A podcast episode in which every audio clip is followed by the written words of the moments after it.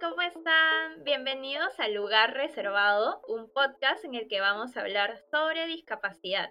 Este podcast es producido por el Comité de Lectura y es hecho en colaboración con la organización Sociedad y Discapacidad, SODIS, una organización que trabaja por los derechos de las personas con discapacidad.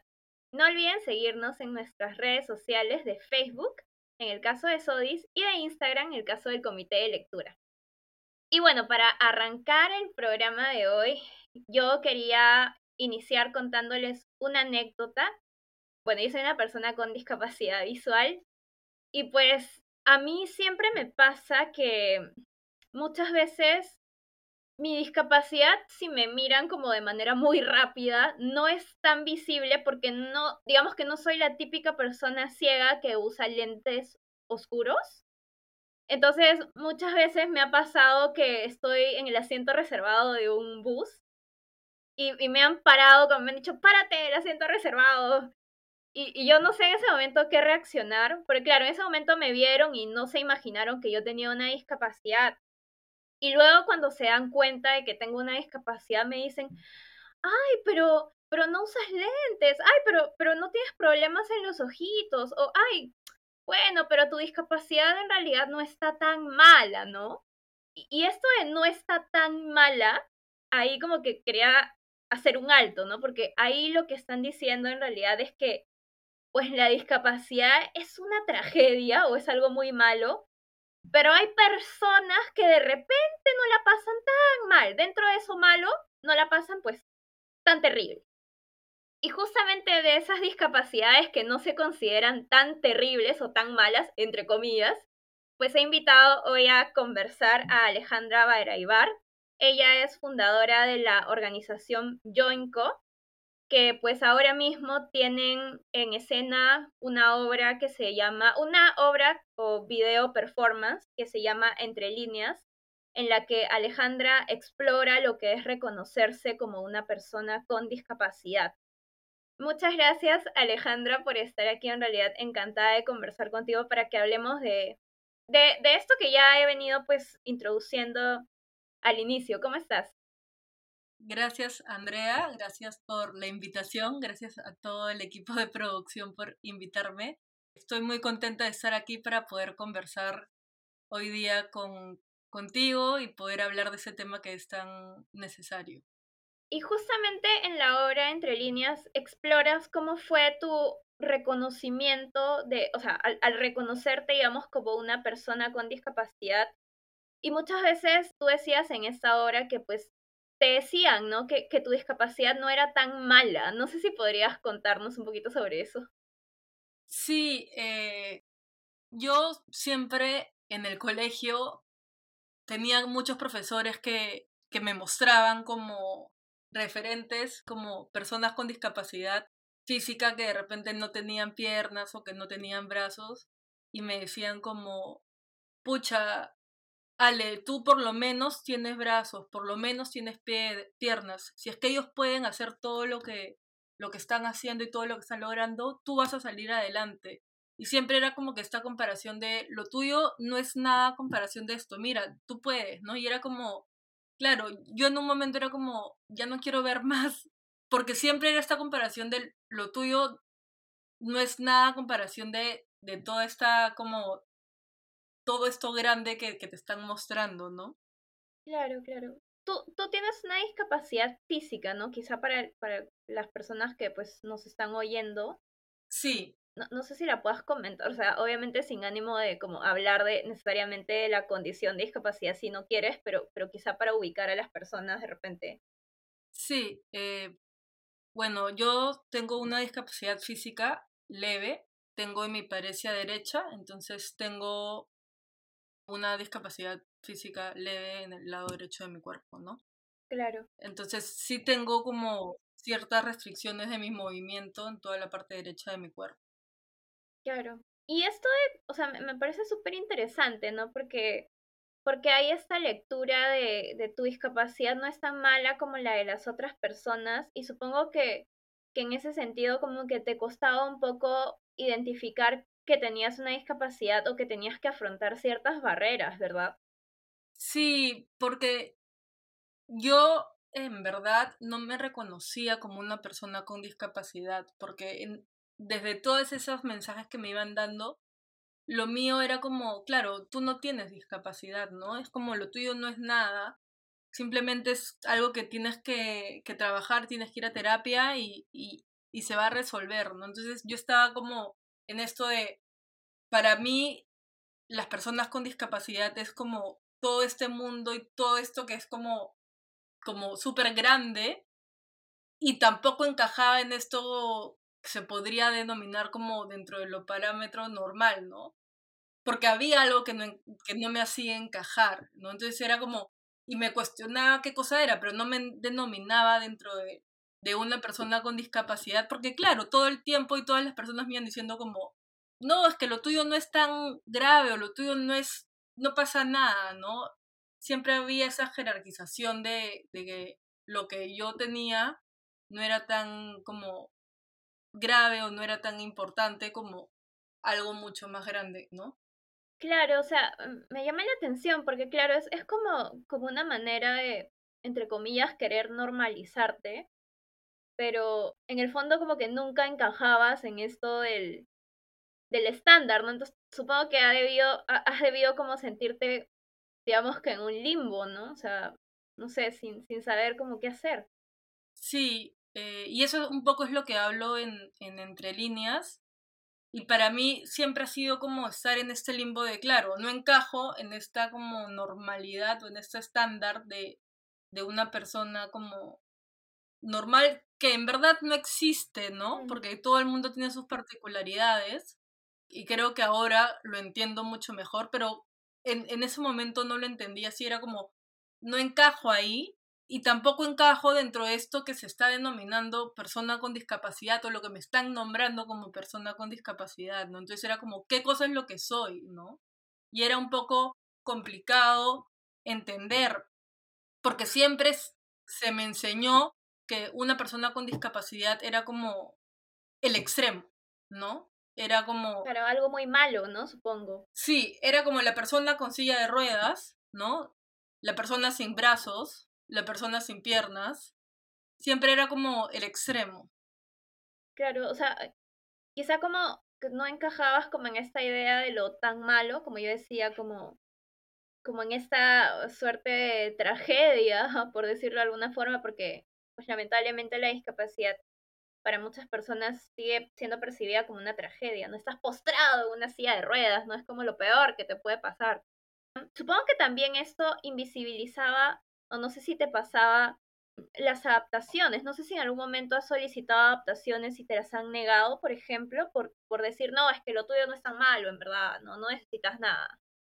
Lo que me pasaba mucho era que no se adaptaban a mis tiempos, ¿no? Por ejemplo, me acuerdo y todavía tengo muy grabado tener que hacer un regalo por el Día del Padre. Y claro, yo niña de 8 años, toda ilusionada por cortar las cositas y, y hacer bien como que todos los, detallitos para, para mi papá. Y que mi profesora me diga, ya, ya no hay tiempo, yo te lo voy a recortar. Y era como, pero es mi regalo para mi papá, yo quiero hacerlo. No, no, no, es que ya no hay tiempo y te estás demorando mucho. Y es como, pero déjame a mí hacerlo a mi manera. No, no, no, te estás demorando mucho. ¿no? Entonces, al final ella terminó haciendo el regalo y era como, claro, no estás respetando mis tiempos, no estás respetando mi manera. Mm, y al final es como, el regalo fue un regalo que yo no terminé de hacer, ¿no? Alguien más tuvo que entrar a hacerme el regalo y no es el mismo feeling para un niño de 8 años como entregarle algo que no haya hecho, ¿no? Entonces, a mí sí me impactó mucho que alguien se metiera a hacer como este regalo para mi papá. Claro, o sea, no, no respetaban como tu autonomía, ¿no? Tampoco, o sea... Sí. Claro, hay mucha, mucha esta idea de que tienes que hacer todo rápido, ¿no? O sea, o yo hago las cosas por ti en lugar de dejar que, que tú lo hagas de manera libre, ¿no? De manera independiente. Sí, totalmente. Me pasaba mucho también eso en, en el colegio, ¿no? Como que me, me protegían mucho y me no me preguntaban qué cosa era lo que yo quería, ¿no? Era como, ya, necesitas que te cuidemos en este sentido, entonces vas a tener que ir con alguien. Y era como, ¿pero realmente quieres ir con alguien? Y no había esa pregunta de, estamos yendo de excursión, o sea, te puede ser que hay un riesgo, pero estás tú dispuesta, ¿no? Como sabemos que tienes esto, pero tú te sientes preparada. No había esa pregunta, era como, ya, te vamos a poner a este profesor porque ¿no? Entonces no me dejaban a mí decidir, ¿no? de qué cosa era lo que yo podía y no podía hacer. Entonces no me, no me dejaban ver cuáles eran mis límites tampoco. Claro. O sea, e, es curioso, ¿no? Porque quizá en ese tiempo, o sea, bueno, eres una niña, ¿no? no yo tampoco, yo al tener una discapacidad, digamos, entre comillas, como más delimitada, entre comillas, que es la visual, y yo a los ocho años, pues no, tampoco me reconocía como una persona con discapacidad, pero digamos que he sentido mucho la sobreprotección también, entonces tú, tú también si bien como no te, no te reconociste eh, como persona con discapacidad, también has sentido como esta sobreprotección, ¿no? Que enfrenta a la comunidad en general. Sí, totalmente. Sí, he, sentido la sobreprotección y hasta ahora en la universidad. ¿ah? O sea, hace unos cuantos meses, bueno, un par de años que, que, que he salido de la universidad, ya teniendo casi 28 años, 29 años, mis profesores seguían como, no, es que tú no puedes hacer eso, tú no cargues, tú no, y era como, déjame a mí decidir y yo te voy a decir, ¿sabes qué? Yo no puedo cargar esto, hasta acá puedo llegar, déjame a mí tomar mis decisiones y yo te voy a saber decir, esto lo puedo hacer y esto no lo puedo hacer, ¿no? Entonces, sí creo que todavía existe esta como sobreprotección de decirme qué cosa es lo que puedo hacer y no puedo hacer, cuando yo creo que estoy en la como decisión de decirte, ¿sabes qué? Esto lo puedo cargar, no, esto, no como esto, lo, no lo voy a poder hacer, ¿no? Y, y también está bien. En verdad es súper interesante lo que, lo que cuentas. Y, y en relación al, o sea, volviendo al reconocimiento sobre la discapacidad, bueno, desde mi experiencia, por lo menos no sé si le pase a todas las personas con discapacidad o que se reconocen como personas con discapacidad, el proceso de reconocimiento es, es complicado. O sea, si bien, eh, repito, en mi caso la discapacidad es, es evidente, yo no veo, para mí fue difícil reconocer que los demás veían algo negativo en mí. Entonces, en ese sentido, siempre digo que reconocerme como una persona con discapacidad fue difícil. Yo, yo recién empecé a enunciarme a mí misma como persona con discapacidad en la universidad, cuando empezaba a perseguir a los profesores para que me adapten los cursos. ¿no? Entonces, ¿cómo ha sido ese proceso para una persona con una discapacidad menos visible? Yo me he empezado a nombrar como persona con discapacidad recién a los 29 años, o sea, el año pasado. Mm. Y esto ha sido un proceso de empezar a reconocerme y mirar mi cuerpo, ¿no? Yo empecé a estudiar la carrera de creación y producción escénica y evidentemente veía que mis movimientos en danza eran distintos al, al resto, ¿no? Y era como, al principio me molestaba un montón. Y era como, puta madre, me encantaría poder hacer movimientos mm. tan flexibles como lo hace X persona. Mm. Me llega, nunca voy a poder bailar, ¿no? Mm. Y en esta como cuestión de yo ver mi cuerpo, empezar a explorar los movimientos que yo sí puedo hacer, entender mi cuerpo, me empecé a como darme cuenta que, que también tenía mi propio movimiento y así fui llegando con el tema de la discapacidad, ¿no? Sin querer, porque yo al principio me negaba mucho al tema de la discapacidad y así fue encontrando con reconocer mi cuerpo y con reconocer mi movimiento, llegué a la discapacidad y reacia porque era como, no, yo no quiero hablar de, quiero hablar del movimiento, no quiero hablar de la discapacidad. Empecé a, hacer mi tesis para terminar la carrera acerca de, de la danza y de la discapacidad. Fue bonito porque también fue un proceso de reconocerme yo como persona con discapacidad, ¿no? Porque me di cuenta que, que tenía que ver mucho más allá de lo que me habían dicho que era una persona con discapacidad y de lo grave o lo importante o lo grueso que era tener discapacidad y que tenía que ver más con las barreras que te ponía la sociedad, ¿no? Y claro, entonces era, sí es que, sí es que tengo discapacidad, simplemente que es otro tipo y es otra manera y simplemente es la diversidad, ¿no? Entonces ahí fui como entendiendo un poco, mientras que iba estudiando y me iba yo reconociendo.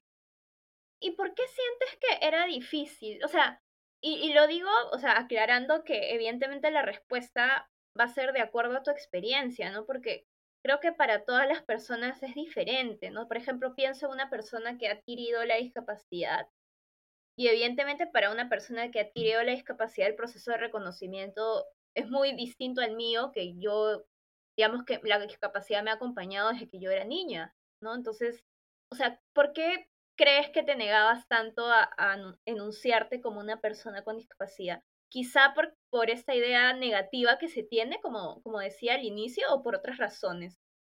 Sí, yo creo que, que tiene que ver mucho con esta idea que, me, que tenía acerca de la discapacidad, ¿no? Para mí, la discapacidad tenía que ver con que iba a ser una persona que no tuviera autonomía.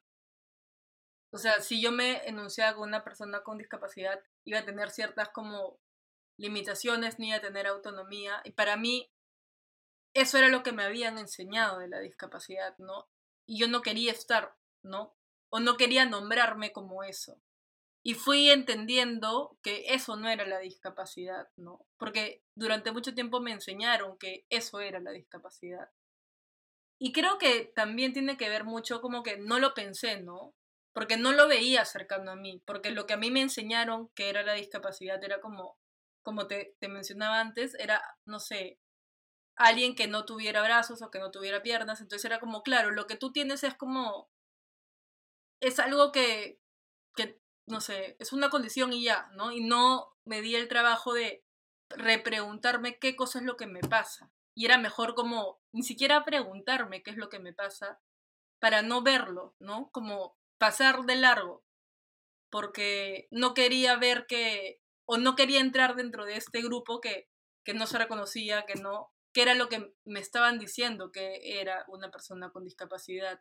Y creo cuando decido estudiarlo y decido empezar a verme y empezar a observar, me doy cuenta que en verdad las personas con discapacidad no es todo eso que he aprendido que era, ¿no? Que tiene que ver mucho más con las barreras y, y con la diversidad. Entonces, cuando entiendo eso es como, claro, sí soy una persona con discapacidad, ¿no? Y creo que la discapacidad tiene que ver con las barreras que nos pone la sociedad y no con yo como soy con mi autonomía y yo como soy con tal o cual, que era lo que yo pensaba que era tener una discapacidad. Exacto, ¿no? La discapacidad quizá más allá de, de digamos que un diagnóstico que obviamente, o sea, las condiciones pues también son importantes, ¿no? O sea, pues se define por las barreras, ¿no? ¿Qué tantas barreras tienes en la sociedad, ¿no? Entonces, si de repente pues tienes alguna discapacidad física y estás en un bus, pues hay barreras en el sentido de que de repente los pasamanos están pensados para personas que no tienen discapacidad, ¿no? Entonces, en ese sentido, se configura una barrera porque personas con una condición física pues no se adaptan a esta, entre comillas, normalidad, ¿no? Entonces por eso decimos que es, es un fenómeno social y, y bueno, también es un fenómeno del cuerpo, ¿no? Porque tú, tú mencionabas que, que, o sea, también empezaste a, a, reconocerte como persona con discapacidades de tu propio cuerpo, y es cierto, ¿no? Nuestros cuerpos, o sea, nuestras formas de ser y de habitar el cuerpo también son diferentes, ¿no? O sea, tipo si tienes una discapacidad física o de repente este si usas en mi caso no como siempre estoy en la calle con un bastón entonces eso también configura un poco mi mi físico quizá no entonces de cierta manera también es un es un reconocimiento propio a mirar el cuerpo. Sí igual creo que tiene que ver porque pienso en las diversas discapacidades y no todas las discapacidades tienen que ver con con el cuerpo, ¿no? pienso en alguien con discapacidad psicosocial, quizás. Y psicosocial o con discapacidad este, intelectual y no necesariamente tiene que ver con el cuerpo. Creo que lo mío sí tuvo que ver con el cuerpo porque mi discapacidad es física, ¿no? Claro, Entonces, exacto. estaba ahí, estaba en mi cuerpo, ¿no? Entonces sí tenía que ver con reconocer qué cosa es lo que mi cuerpo podía o, no podía y empezar ahí a descubrir, ¿no? Pero sí creo que el cuerpo igual habla y dice mucho, ¿no? Mm. Sí, efectivamente, claro. O sea, de hecho sí, la discapacidad es tan diversa que, claro, hay discapacidades tan invisibles que, que sí, pues, ¿no? De repente no, no, no tiene una experiencia tan corporal, ¿no? ¿Y qué, qué otras, o sea, qué otros mitos o, creencias o barreras también te has encontrado como, como persona con una discapacidad, digamos, entre comillas, repito, leve, ¿no? Creo que la barrera como principal es como, o sea, muchas veces es esta barrera misma de que es leve, entre comillas, ¿no? Porque es como, no, pero tú cargas, ¿no? Es como, ya, pero tú sí puedes hacerlo. Y es como, sí, pero también tengo que, tengo que demorarme un toque más para ver cómo lo distribuyo o cómo lo hago yo con mi cuerpo. Entonces, mucha gente no se da cuenta a primera vista, de repente, que tengo una discapacidad. Entonces, me puede como mandar a hacer distintas cosas que, que de repente no puedo hacerlas o de repente sí, pero ni siquiera se toman como el como que no me dejan eh, o no me preguntan si puedo o no puedo hacerlas. Entonces creo que eso es como la primera barrera que, que yo tengo, ¿no? Como el hecho de que sea tan que no que pase de repente un poco desapercibida, si es que se puede decir así, tiene que ver con eso. Claro. Es, la, es una de las barreras más importantes que, que me pasan, ¿no? Claro, como que quizá no, no, no te hacen los ajustes que necesitas, ¿no? O sea, porque dentro de los ajustes también está el hecho de que te den más tiempo, ¿no? O sea, eso también es un ajuste o una adaptación.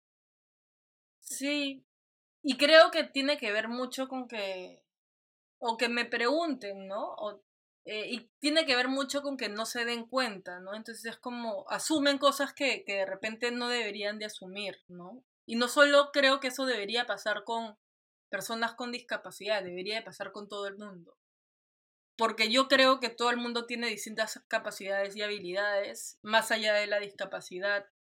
Entonces creo que todo el mundo debería de preguntar ciertas cosas y decirte, ya, ¿no? Puedes, no puedes. Entonces yo sí creo que la barrera más importante es esa, ¿no? Como que asumen muchas cosas y es como, ¿cómo manejo esto que me están dando? Que a veces no puedo lidiar con él, ¿no? Claro, claro. Esas son las principales barreras. ¿Y, te, ¿y te has topado con alguna creencia o algún mito sobre, sobre la discapacidad que tienes? Tal cual, no. O sea, no me han dicho como tal cual de mi discapacidad, pero sí como siempre me han comparado, como te mencionaba antes, ¿no? Sí tenía muchos profesores que me decían como, si es que él puede, si es que él sin brazos y sin piernas ha llegado tan lejos, mira cómo tú no vas a llegar tan lejos, ¿no? Lo tuyo no es tanto, entonces mira cómo tú podrías hacerlo, tú vas a llegar súper lejos claro, como establecer como esta, esta comparación siempre entre, entre diversidades, ¿no? ¿Y cómo, o sea, qué le dirías a las personas para, digamos que, disminuir o contrarrestar? Porque eliminar, o sea, me suena como muy, no sé, como muy ilusorio, pero como quizá ir combatiendo un poquito estas barreras o estos mitos que se tienen sobre, sobre algunas discapacidades, ¿no? En concreto sobre la tuya, que digamos que siempre se ha considerado o que muchas personas la consideran como que no es tan grave, ¿no? Creo que lo que recomiendo siempre, y no solo para mi discapacidad, sino para todas, es primero, ponerse en el lugar de la otra persona, pensar como un poquito antes de, de qué cosa es lo que puede pasar. Y lo segundo es no suponer, ¿no? Preguntar, siempre preguntar. Preguntar cualquier cosa, ¿no? Porque algo que, que no tiene que ver necesariamente con mi discapacidad de repente, que también de repente puede suceder con tu discapacidad, es que de repente venga alguien y tú estás en el paradero, por ejemplo, y venga y te jala, ¿no? Y tú ni siquiera querías que te, que te lleven a, cruzar la calle, ¿no? Y es como, oye, pero si te estoy ayudando, ¿por qué te molestaste? Y es como, pero no te pedí tu ayuda o no te, no te dije que, que quería cruzar, pero yo te ayudé. Y es como, no, o sea, no porque tengamos esa discapacidad o porque necesitemos otros requerimientos, no tenemos autonomía de decidir y de tomar decisiones, ¿no? Entonces creo que es importante que nos tomemos un ratito para pensar, para no suponer y preguntar qué cosa es lo que nosotros queremos, porque al final somos personas, ¿no? Sí, es súper valioso.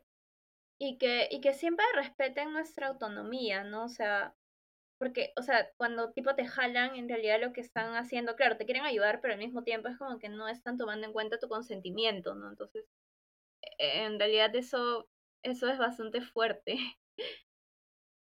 Alejandra, ya para, para ir finalizando, ¿cómo te pueden encontrar en, en Facebook e Instagram? No sé si tienes, tienes cuenta en Facebook, bueno, yo te sigo en Instagram para que conozcan un poco más y además para que, que vean entre líneas eh, más adelante, porque en verdad la obra creo que explora un montón de manera súper artística, que te llega un montón todo ese proceso de reconocimiento como persona con discapacidad. ¿Cómo te pueden seguir? ¿Y cómo pueden seguir a Yoinco?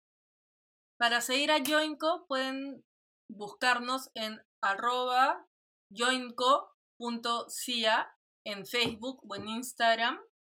Y para seguirme a mí pueden arrobar arroba alevaraibar. Así que ahí pueden seguirnos en todas nuestras redes. Y ahí pueden encontrar, eh, y vienen cosas interesantes, vienen nuevos proyectos que siguen hablando de, de la discapacidad y de cómo seguir pensando este tema que, que tiene mucho que, aportar. Así que ahí vamos, dejando nuestro granito de arena. Muchas gracias Alejandra por habernos acompañado, en verdad ha estado muy chévere la, la conversación y pues en realidad es eso, ¿no? Es pensar en la discapacidad como, como una diversidad de experiencias, porque la discapacidad no solamente se define por una condición física, sino que se define por las barreras que hay en el entorno y por una sociedad que ha sido pensada para una única persona estándar y entre comillas normal pero no ha sido pensada para la diversidad de cuerpos o para la diversidad de experiencias. Entonces, en ese sentido es importante que siempre no asuman, siempre nos pregunten como personas con discapacidad qué es lo que necesitamos y respeten nuestra autonomía. Muchísimas gracias por habernos escuchado y nos encontramos en un siguiente programa. ¡Chao!